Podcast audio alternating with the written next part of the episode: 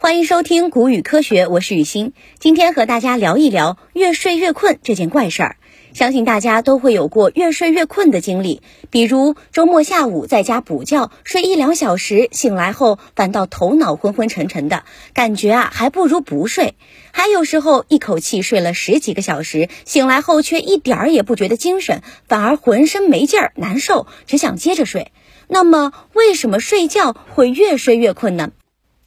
其实啊，人类的睡眠是深度睡眠和浅度睡眠交替进行的。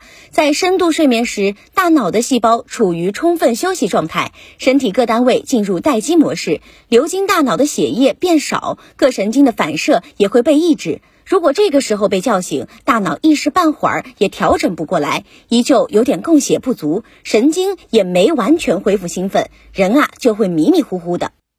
虽说深睡期的时段因人而异，不过根据研究统计，大多数人的第一个深睡期是在入睡后四十五分钟到两个小时左右，所以午睡一小时就刚好中枪。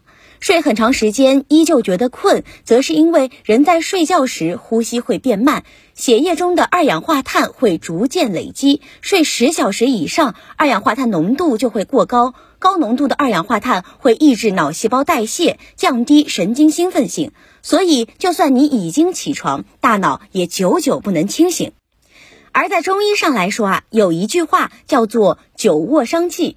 睡眠时间越长，会导致气虚，气血不能流动，气血不能流动就会导致精微，气血运输困难。也就是说，睡眠时间并非越长越好，越睡越多反而易气亏。对于年轻人来说啊，睡眠时间最多不可超过十一个小时；而对于老年人来说，需要的睡眠时间会更少，六个半或六个小时就行。